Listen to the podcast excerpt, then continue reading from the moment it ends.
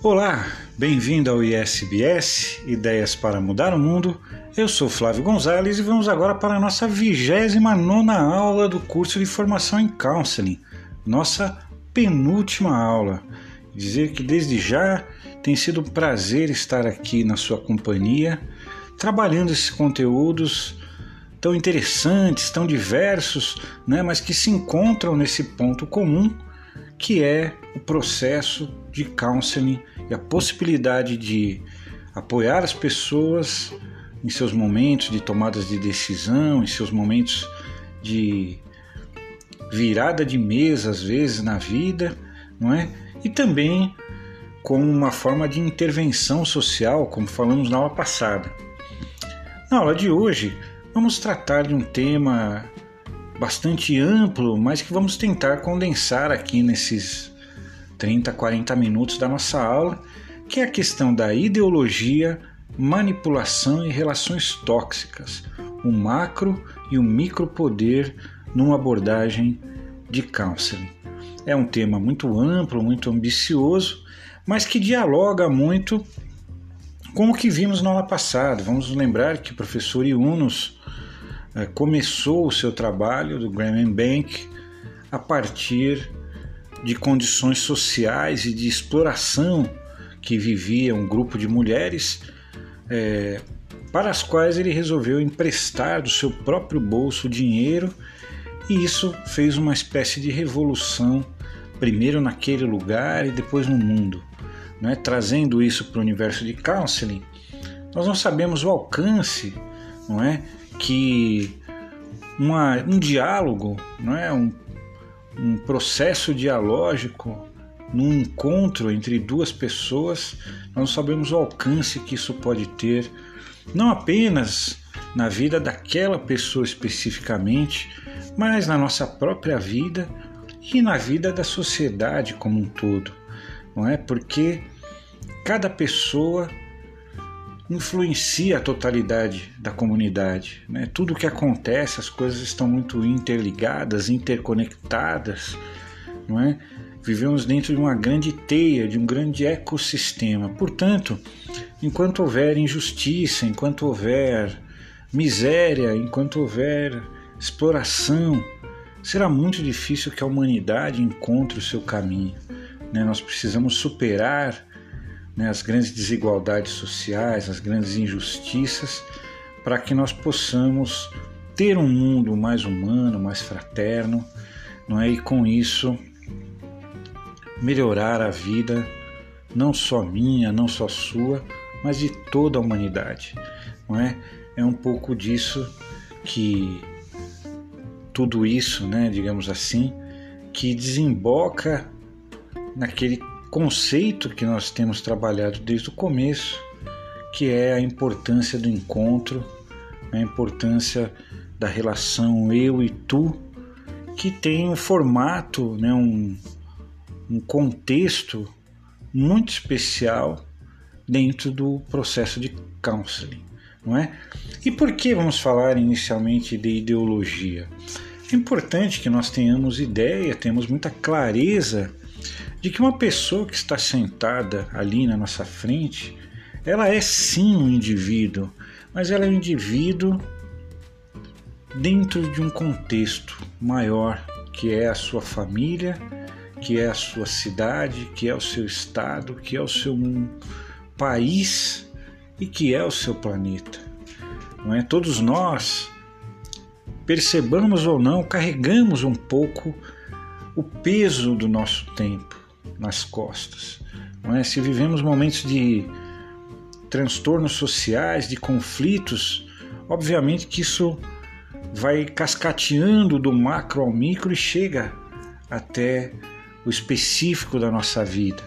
Então nós não podemos ver aquela pessoa descolada de um contexto social e de um contexto ideológico, porque a ideologia é um universo simbólico que sustenta muitas vezes toda a estrutura de opressão que existe sobre uma pessoa, sobre uma determinada classe social, sobre um indivíduo, não é?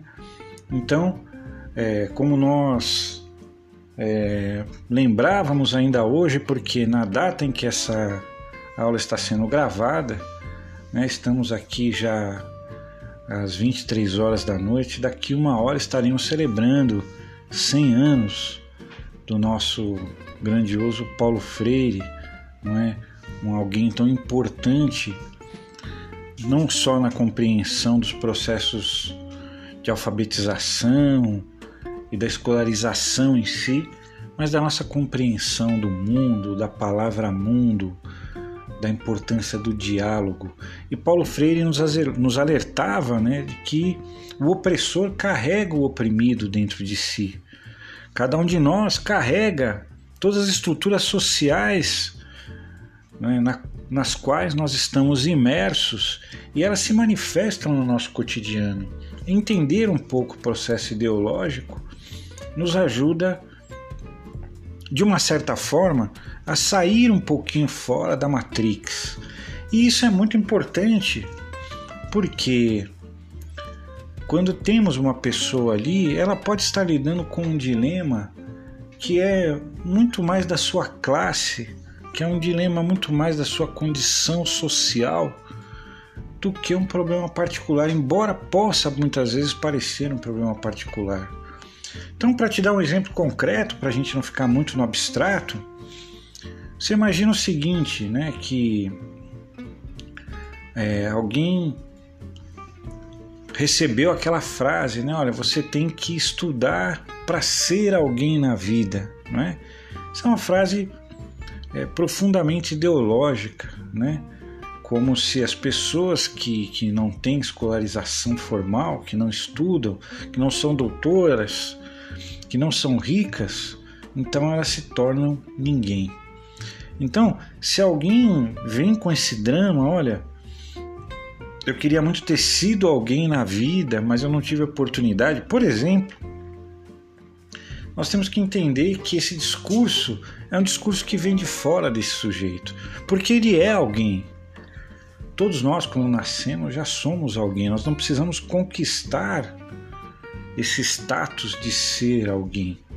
Agora, dentro de uma contextualização ideológica, histórica, onde as relações entre opressão e né, de, de opressor e oprimido são mascaradas por vieses ideológicos, a pessoa ali ela vive aquele drama porque ela introjeta valores que são alheios a ela, não é? Então, isso é só um exemplo. Né? Então, vamos imaginar o seguinte: você tem ali na sua frente, porque vamos lembrar sempre, o Calcani, ele não é um processo só para executivos, como algumas pessoas tentam colocar, ou, ou só para gerentes de fábrica, gerentes de empresas. Né? Você pode ter ali um, um catador de papelão né, que precisa de um processo de counseling não é? Por que não?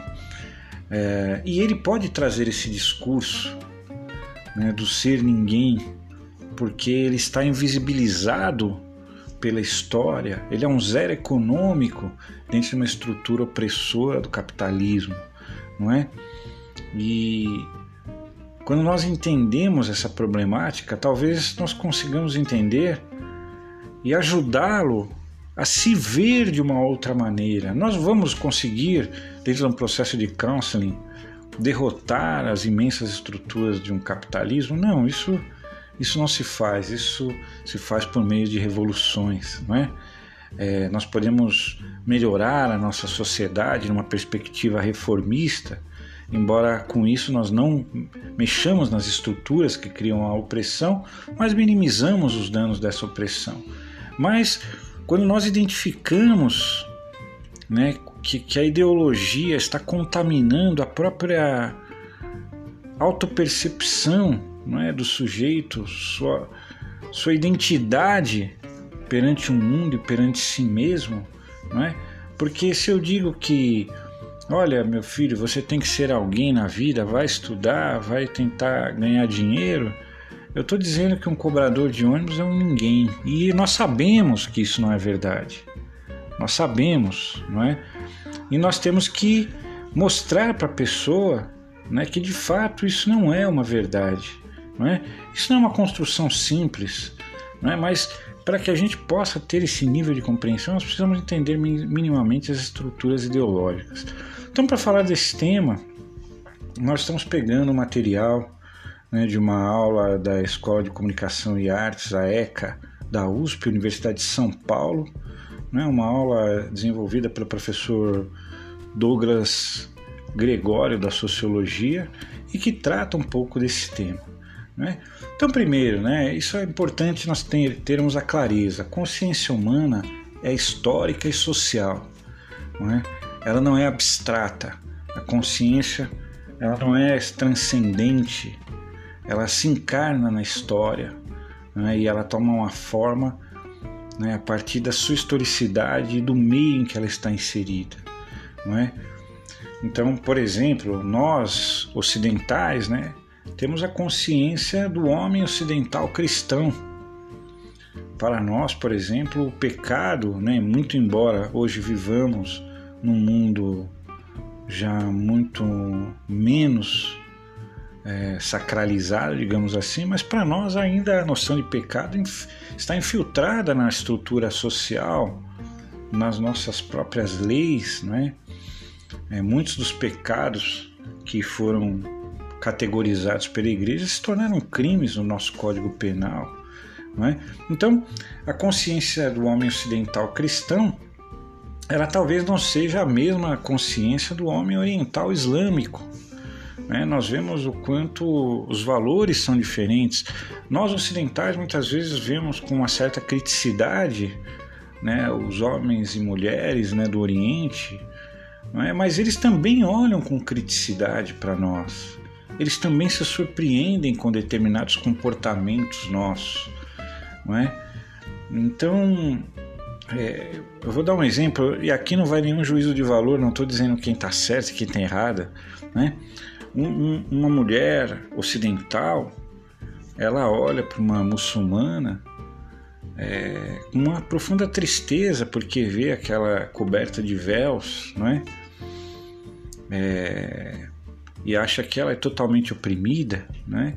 Mas uma mulher muçulmana, ela também muitas vezes olha para a mulher ocidental e diz: Poxa, tem alguma coisa errada, né?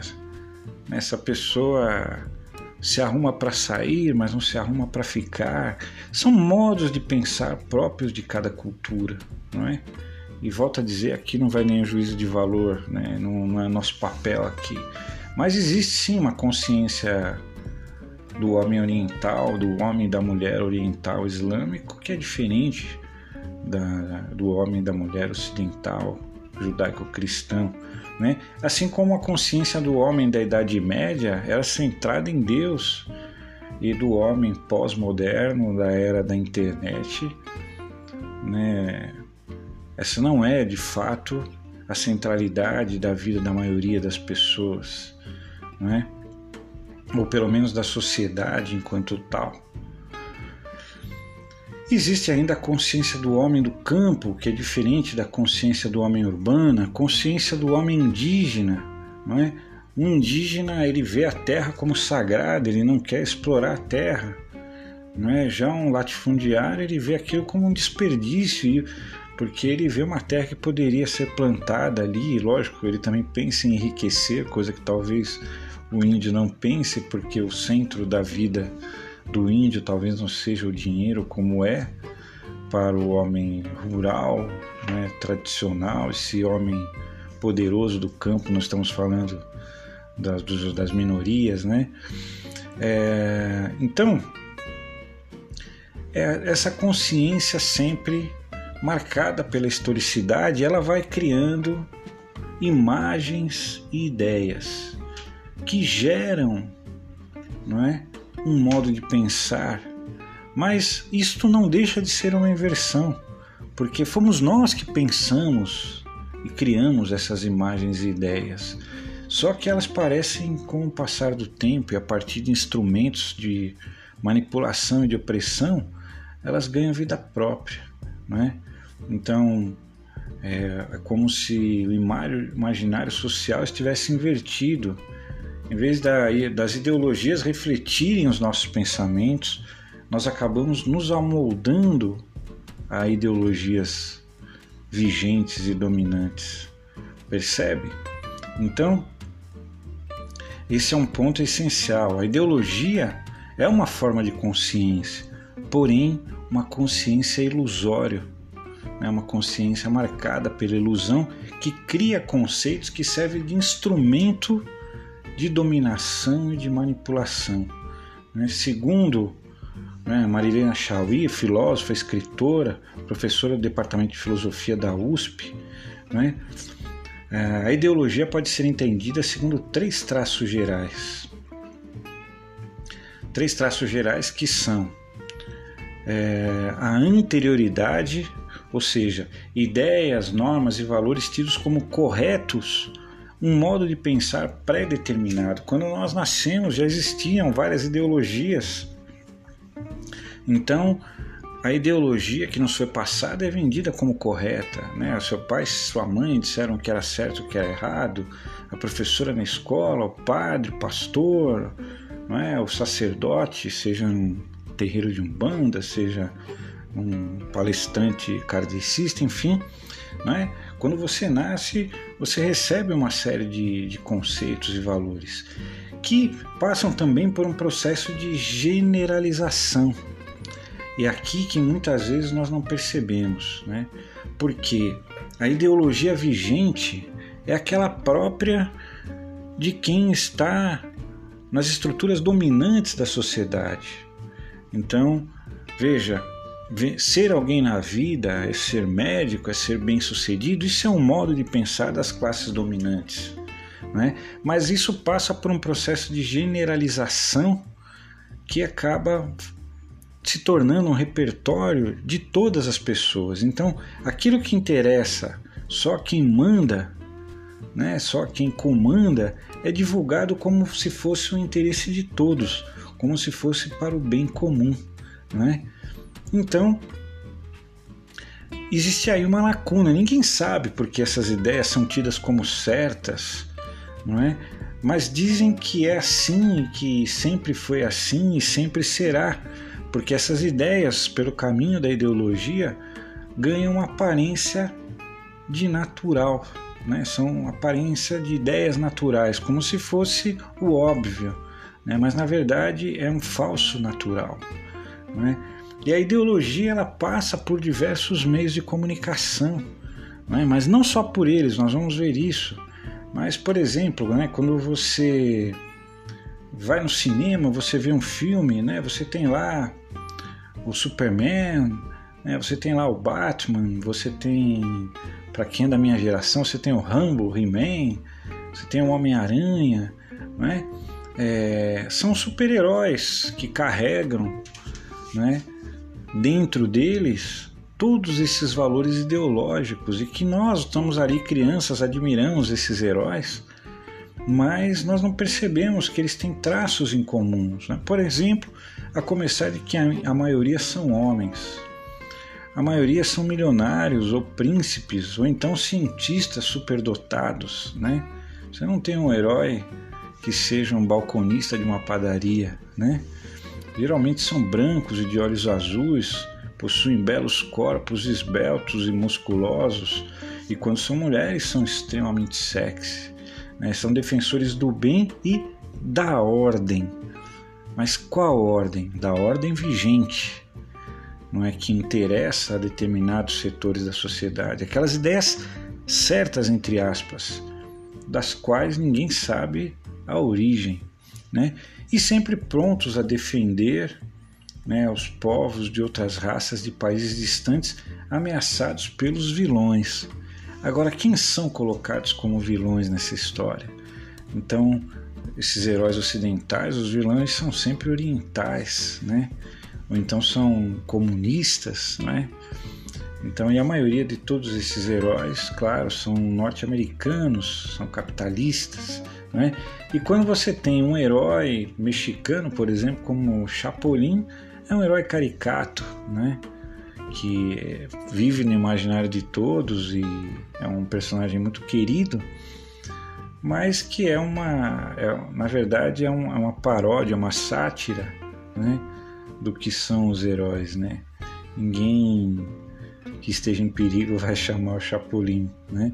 Então, é, a gente percebe aí todo um instrumento, todo um aparato de doutrinação ideológica que vai universalizando valores, né? que vai é, colocando na cabeça das pessoas um modo de pensar que é próprio da classe dominante. Por isso, Paulo Freire dizia né, que o oprimido hospeda o opressor dentro de si, porque ele também assimila esses valores. Né? Veja, se você vai mal vestido numa boutique, né, numa, numa loja de roupas um pouco mais elegante, provavelmente, principalmente aqui no Brasil, você vai ser maltratado. Só que a pessoa que está te maltratando, ele é, é, da mesma classe social que você, mas na, naquele lugar, quando ele está ali vivenciando aquele papel, ele está pensando com a cabeça do patrão, ele está pensando, né? E aqui não vai nenhum demérito, né? A empresários, né? Não, não estamos aqui preconizando é, que existe um lado bom e um lado ruim dessa história. É uma estrutura, né? E além dos meios de comunicação, existem o que Luiz Althusser, né? Um importante filósofo, sociólogo francês, chamou de aparelhos ideológicos do Estado. Né? A escola, a religião, a família e outras instituições reproduzem em maior ou menor grau a ideologia dominante. Né? Então, de forma que tudo trabalha para que essa ideologia se torne a ideologia vigente. Então, a ideologia é um sistema de ideias, sim, mas que no fundo ela tenta legitimar o status social aquilo que já está estabelecido. Né? E, portanto, ela moraliza, inclusive, o fato de que alguns são opressores e outros são oprimidos. Né? Ela é uma explicação da realidade criada para iludir e enganar.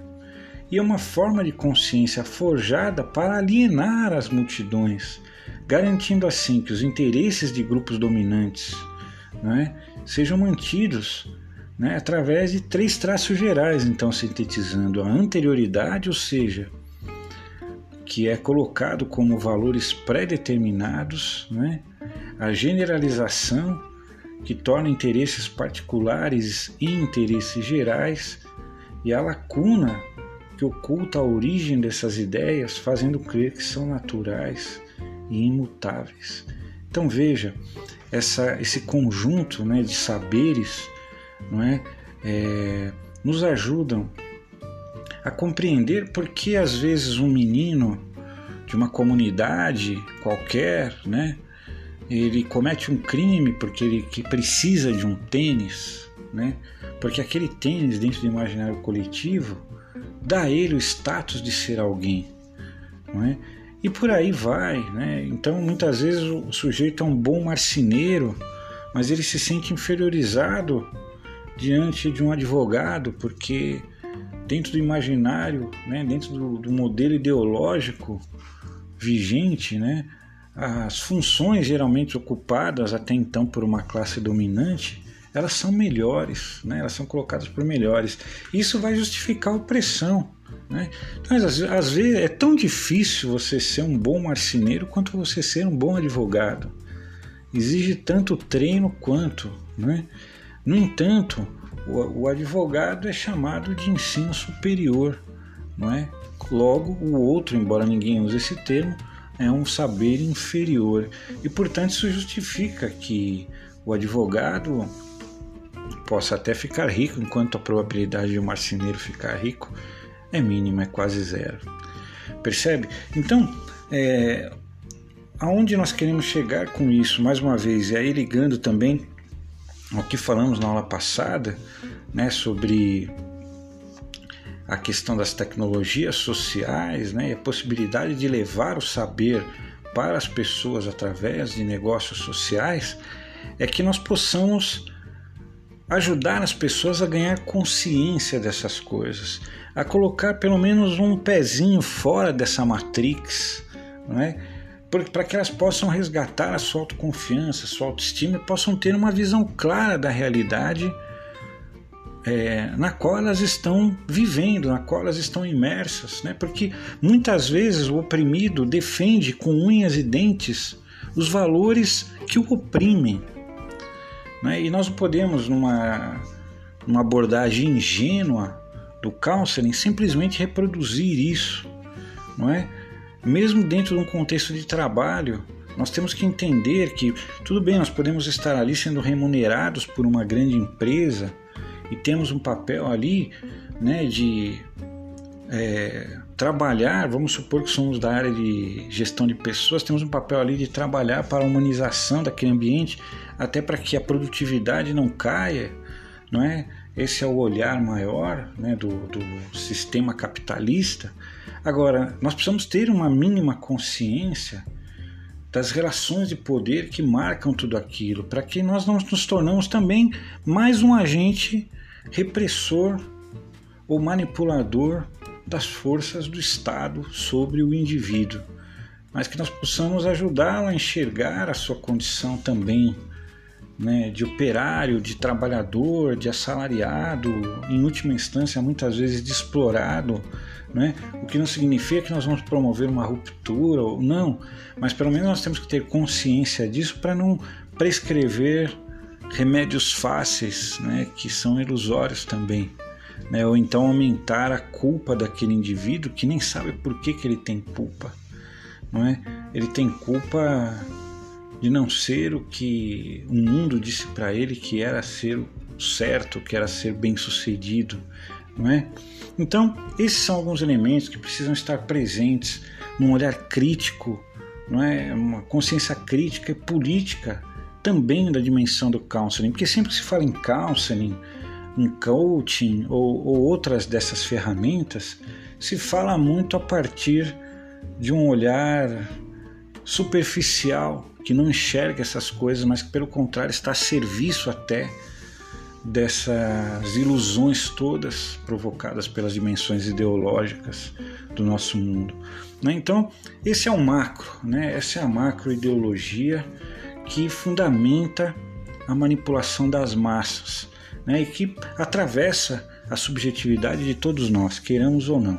E agora, né, nesses minutos que nos, nos faltam dessa aula, vamos descer um pouco para o cotidiano das pessoas né, no sentido mais é, microcósmico ali, onde tudo isso que nós falamos está presente, não está ausente, não existe essa dissociação.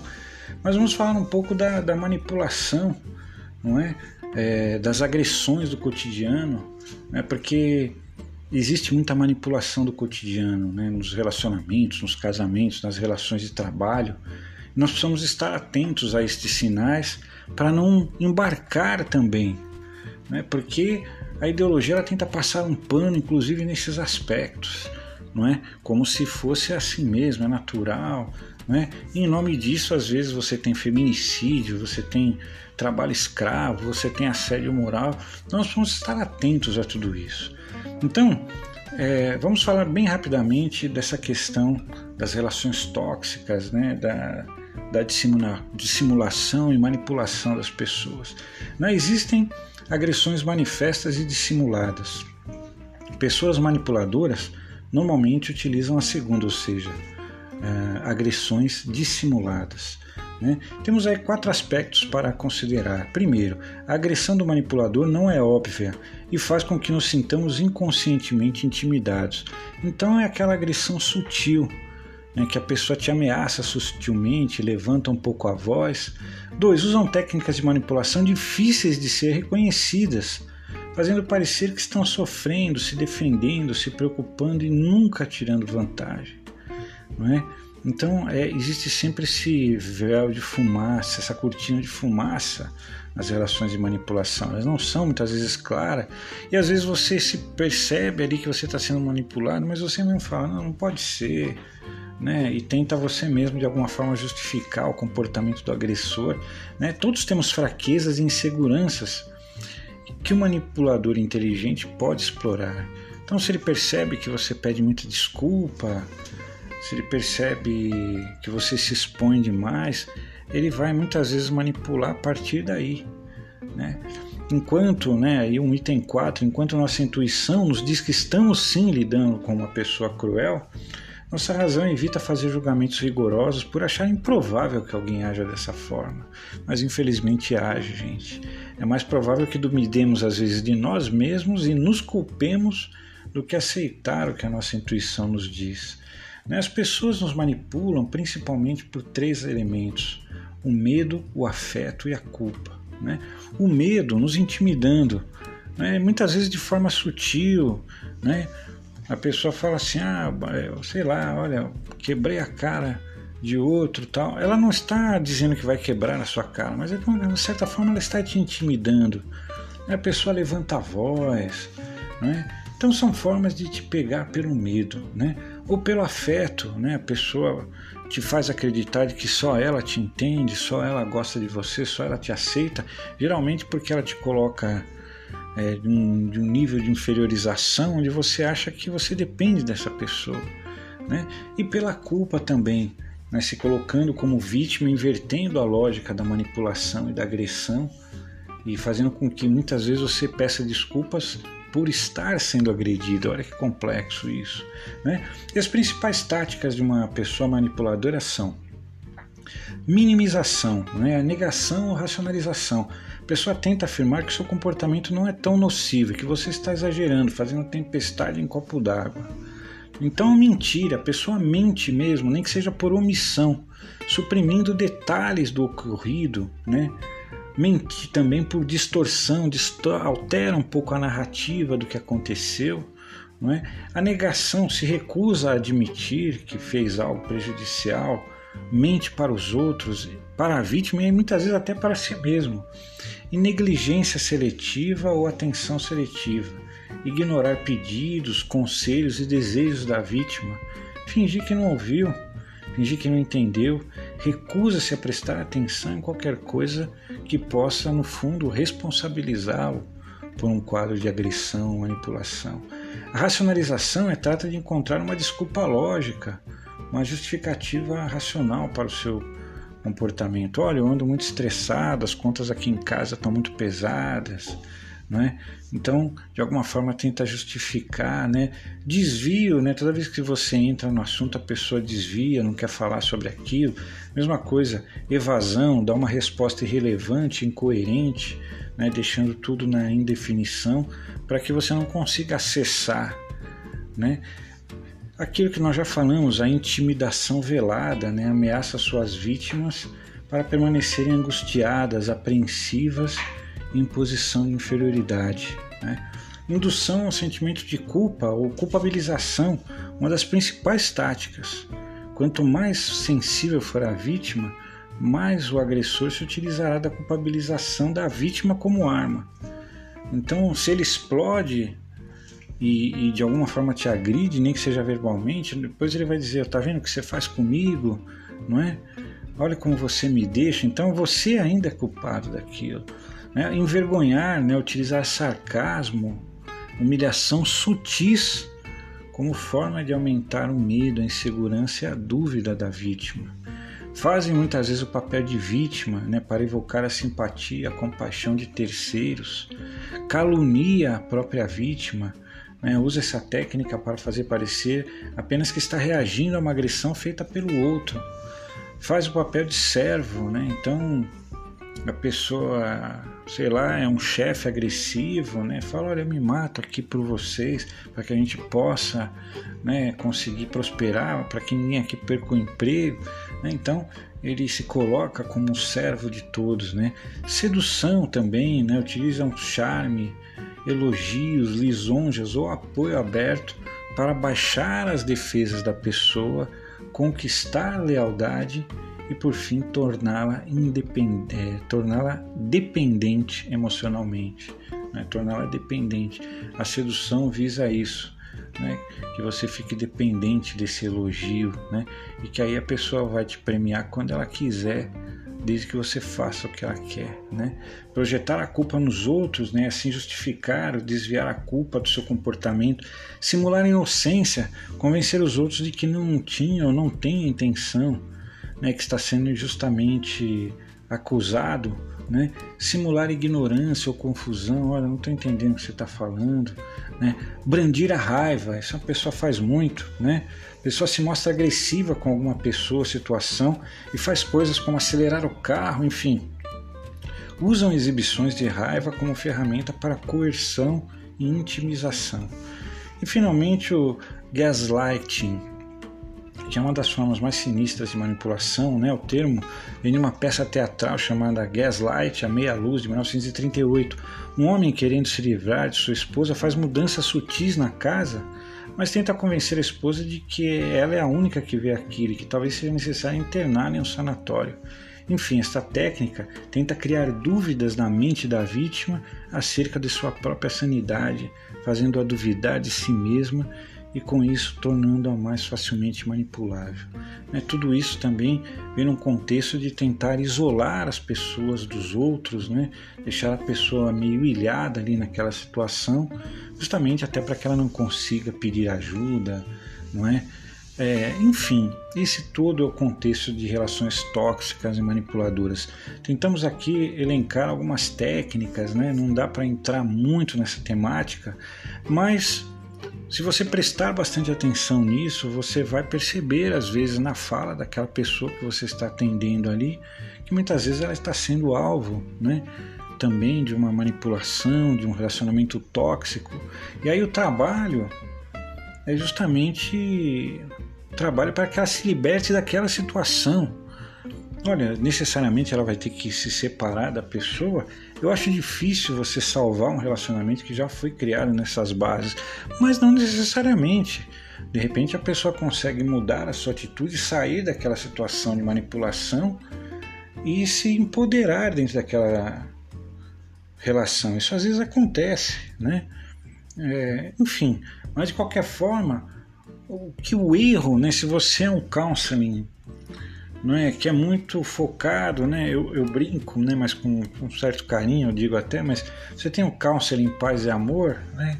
Que ele sempre quer a paz, né? Ele sempre quer a reconciliação, mas às vezes, sem perceber, ele está trabalhando a favor de um manipulador, de um agressor, não é? Assim como no âmbito global, ele está trabalhando para o opressor sem perceber. E eu tenho certeza que nós, como counselors não queremos fazer esse papel, não é?